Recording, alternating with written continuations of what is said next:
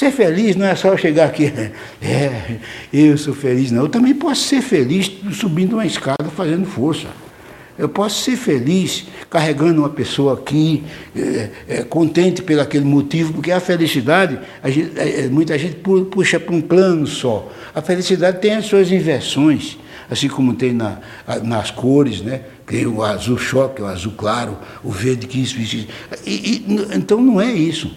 A, a felicidade é, é, é a consciência leve de cada um.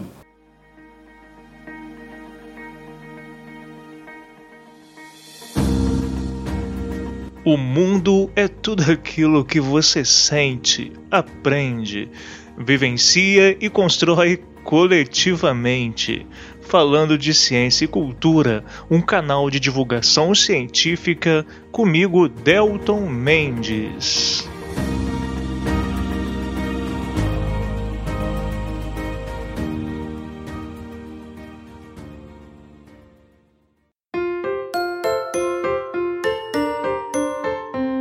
Olá, olá, amigos, amigas, ouvintes do Falando de Ciência e Cultura.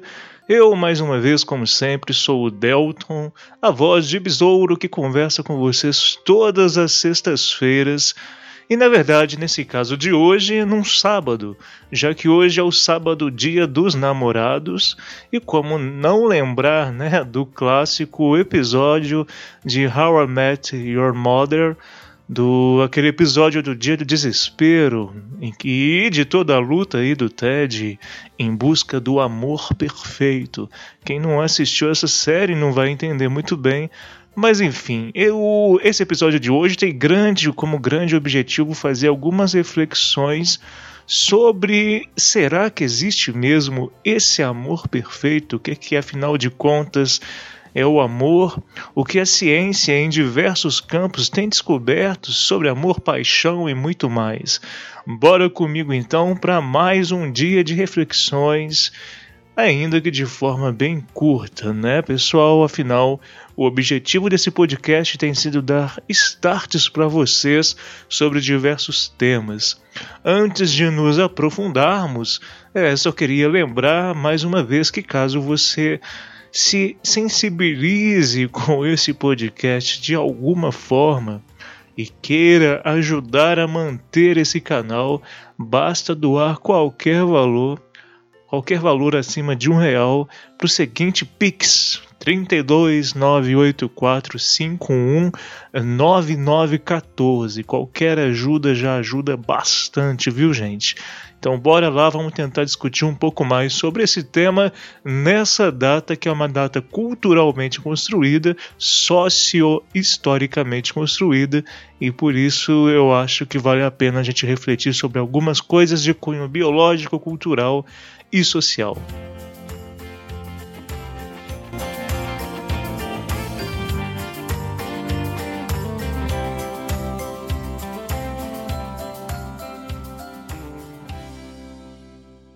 Eu tenho momentos felizes, tenho tido momentos felizes, sim. Mas tenho também vivido momentos bastante tristes e com muita intensidade. E isso me tem feito feliz. Sabe? Conseguir viver a minha tristeza sem empurrá-la para debaixo do tapete. Já é um bom negócio. O ato da reflexão, ela não pode ser feita numa relação sujeito-objeto na qual você vai refletir sobre alguma coisa, mantendo distância dessa coisa. Né? Eu não consigo pensar em reflexão sem que essa reflexão mude, me mude, me transforme, transforme o objeto com o qual estou lidando da minha reflexão.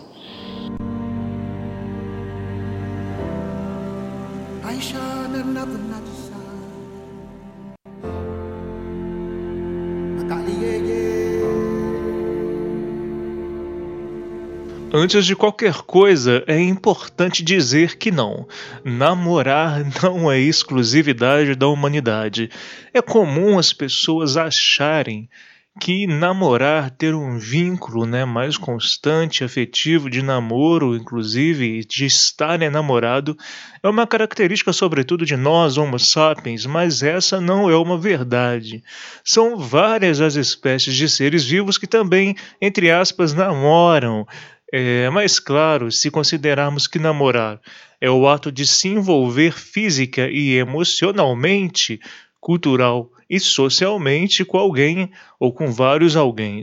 Então vale a pena lembrar que namorar não é apenas algo relacionado à monogamia. E o que, que é monogamia, né? Como o próprio nome já diz, mono significa um, então significa uma, uma afetividade, um namoro, ou então algum outro tipo de relacionamento feito com uma pessoa só, ou então com outro colega, indivíduo da mesma espécie apenas. E não pensem que namorar é algo exclusivo de mamíferos. Quando eu digo isso em alguns cursos, muita gente pensa: ah, beleza, então não é só ser humano que tem a capacidade de se enamorar. Então deve ser mamíferos, né? Seres fofinhos, mais evoluídos, entre muitas aspas. Mas a verdade é que não apenas mamíferos, primatas, por exemplo, têm a capacidade e apresentam cultura, é, comportamentos, é, é, muito melhor a gente falar de comportamento, é, no sentido de namoro. Então é isso mesmo, meus amigos. As aves também namoram, por exemplo. Em, alguns, em algumas espécies, inclusive, até podem ter relações monogâmicas por toda a vida. Inclusive, voltando aos mamíferos, os lobos guarás tendem a ter um parceiro fixo a vida toda. Bom, pelo menos até quando algum deles morre, na é verdade. Ou seja, vale destacar aqui uma diferenciação que eu não sei sinceramente se vale a pena de fato ficarmos fazendo, que é a famosa dissociação entre paixão e amor. Culturalmente se entende a paixão como algo mais forte e arrebatador, algo quase instintivo, e por isso liga-se, por exemplo, o sexo, a relação sexual, muito mais à paixão que o amor. Por outro lado, compreende-se, note que eu estou falando de cultura, compreende-se que o amor, como cultura, é muito mais como uma cultura de relacionamento que vai além de apenas o sexo, que está ligado ao gostar de alguém, ao estar com alguém, à afetividade da conversa, do convívio, do morar junto e, claro, também das, de sensações boas e prazerosas. Mas, para mim, com base em conhecimentos científicos, é, eu acho que podemos dizer que, além de dados culturais, ou seja, crescemos em estruturas sociais que nos dizem o que, que é o amor perfeito, eu acho que podemos dizer que, além de tudo isso, também precisamos entender que o sexo é muito além que a relação sexual.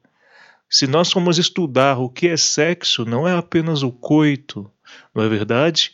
E também entender que a paixão e o amor são uma multiplicidade de fatores biológicos, bioquímicos, hormonais, culturais e sociais.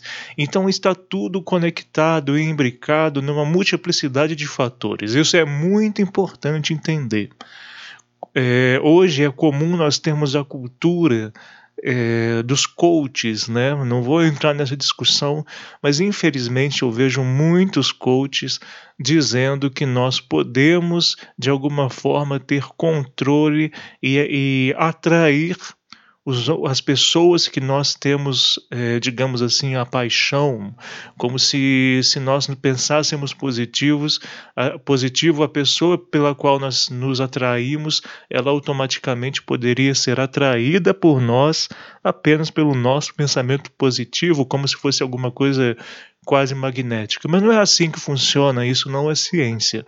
Quando estudamos as mais diversas culturas, inclusive, pessoal, e agora dando uma aprofundadinha, é, quando a gente estuda diversas culturas, e eu tenho feito isso no doutorado, não muito especificamente na minha tese, é, mais especificamente dentro do contexto dos meus estudos, quando nós nos debruçamos sobre culturas antigas e vamos aí a documentos antigos é, de culturas pelo planeta, nós começamos a entender com muita clareza isso, que existem diversas formas de culturalmente se construir as relações que podemos chamar hoje em dia de amorosas, relações de proximidade e até mesmo sexuais. Estamos excessivamente acostumados, eu acho, com os ideários de amor e paixão, casamento e união que a sociedade ocidental recente dos últimos séculos nos trouxe e impetrou aí como estrutura social grande parte em decorrência da cultura cristã modelada pela Igreja Católica. Mas notem que isso varia, é óbvio que isso vai variar entre as mais variadas etnias indígenas, povos antigos, alguns dos quais ainda existentes, dos quais dos quais, inclusive, estudos antropológicos revelam que a prática do que chamaríamos de amor, paixão, união é muito diferente. Mas por que, que essas diferenças acontecem? Por que por que, que, dentre tantas formas de amar, de entender tudo isso e praticar, nossa sociedade mais ocidental escolheu exatamente essa maneira mais padrão que nós encontramos hoje? Será que isso é apenas um fator biológico, bioquímico? Em grande parte, é óbvio, devemos considerar a influência cultural, a estrutura social, a estrutura cultural, a indústria cultural mas também existe uma variedade de outros aspectos que são aspectos socioculturais.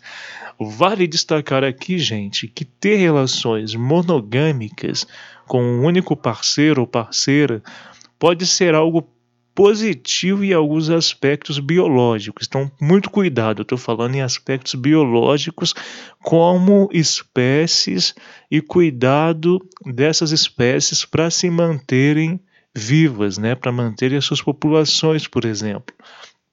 Basicamente, inclusive, varia entre machos e fêmeas esses pontos, digamos, positivos, já que para machos é interessante ter um máximo de descendentes, então por isso ter é, em muitas espécies é, é, nós conseguimos notar que quanto mais fêmeas com as quais eles se reproduzem, mais descendentes eles vão ter independente da quantidade de fêmeas com as quais eles copulam. E claro, para as fêmeas e seus períodos longos de gestação, na maioria das vezes, elas vão precisar de um cuidado, e não só quando os, os bebezinhos, digamos assim, os filhotes nascerem, mas também durante o período de gestação. Então, esse cuidado parental é algo muito importante para nós entendermos na evolução biológica de seres que geram os seus filhotes dentro de si, sobretudo mamíferos placentários que possuem útero e etc., porque essas fêmeas elas vão precisar de um cuidado maior que outras espécies que não apresentam essas características não precisariam. Então, na maioria das vezes, esses parceiros que ajudam no cuidado com os filhotes aumentam muito as chances desses filhotes crescerem em segurança. Mas aí é importante também lembrar que na ecologia a gente tem espécies com as mais diversas estratégias, não só reprodutivas, mas também de manutenção da prole. Mas essa é uma outra história que em si daria outro podcast.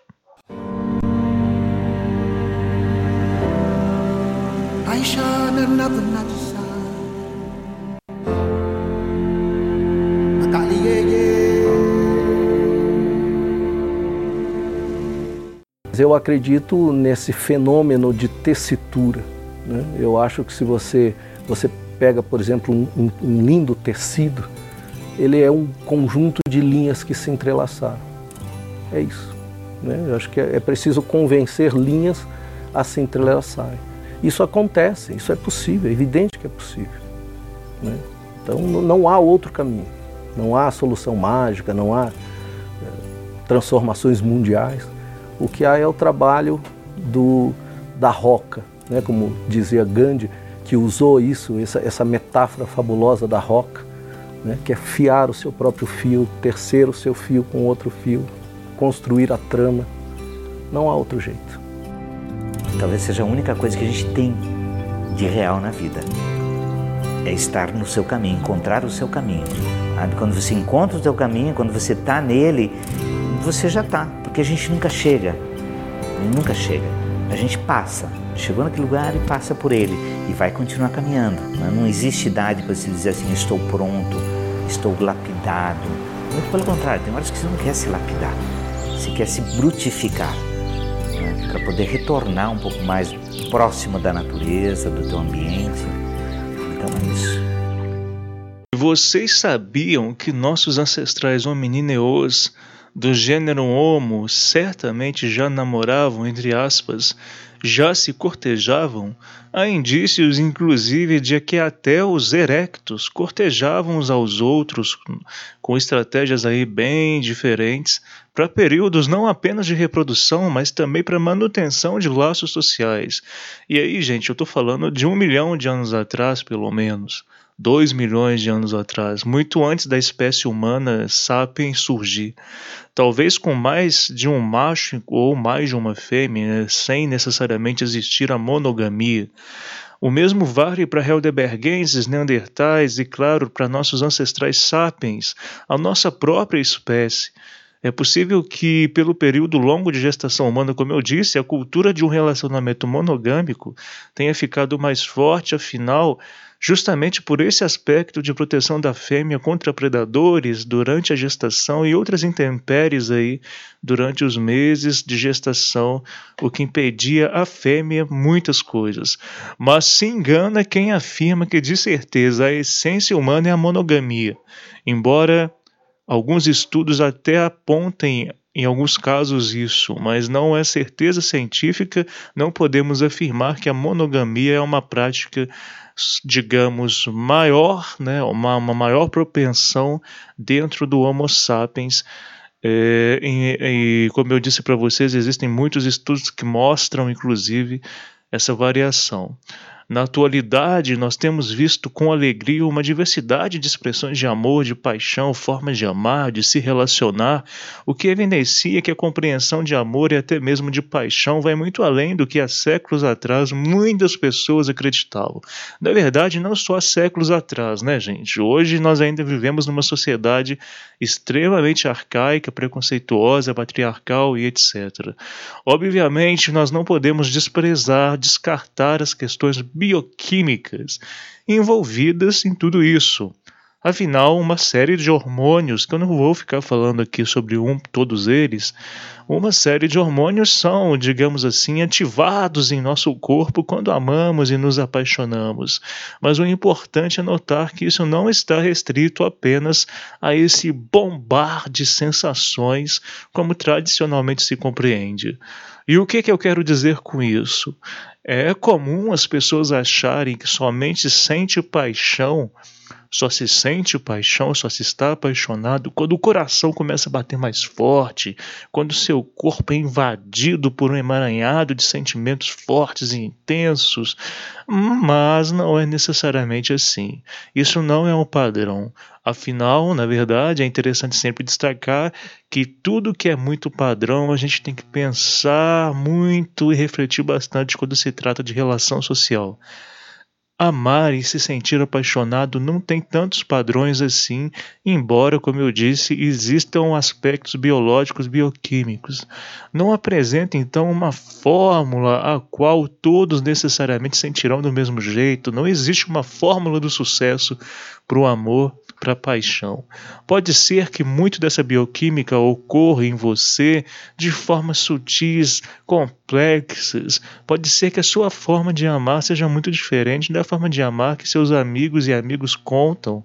Ou seja, em suma, vale refletir sobre o que te faz bem as pessoas que te fazem bem ou a pessoa que te faz bem, que te atrai por diversos motivos. E esta ideia de dar certo, entre aspas, no amor, também é relativa, é construída socialmente. Afinal, o que é dar certo? Será que para dar certo a gente precisa ter o relacionamento apenas com pessoas que nós temos esse bombar, a partir da qual a gente sente esse bombar bioquímico de sensações? Será que não existem outras formas de nós nos sentirmos atraídos por alguém ou então por várias pessoas, afinal, hoje em dia nós temos outras perspectivas de amar e de se relacionar, inclusive o poliamor.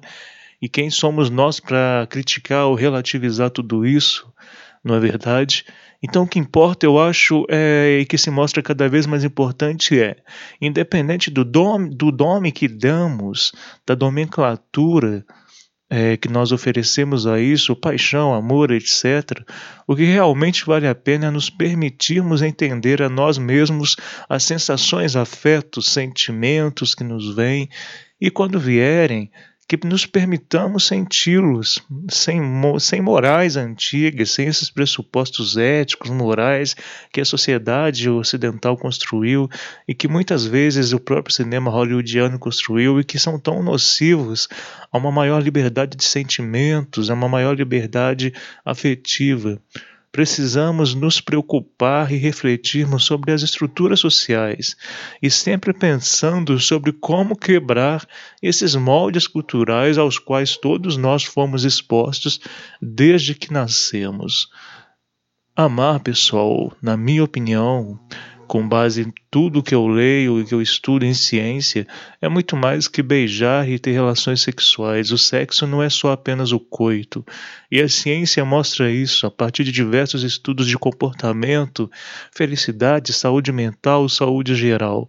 Isso sem mencionar estudos que tratam da bioquímica do amor e do convívio recíproco, os quais revelam que o nível de estresse, cortisol e outras substâncias relacionadas diminuem muito quando estamos próximos de pessoas que amamos daquela pessoa que nós nos sentimos mais atraída, ou então mesmo de outras pessoas e que muitas vezes amamos não apenas, apenas, não apenas pelo padrão corporal imposto pela sociedade, por aquilo que a sociedade diz que é belo, ou musculoso, ou forte. Será que esse é o padrão do que é bonito realmente?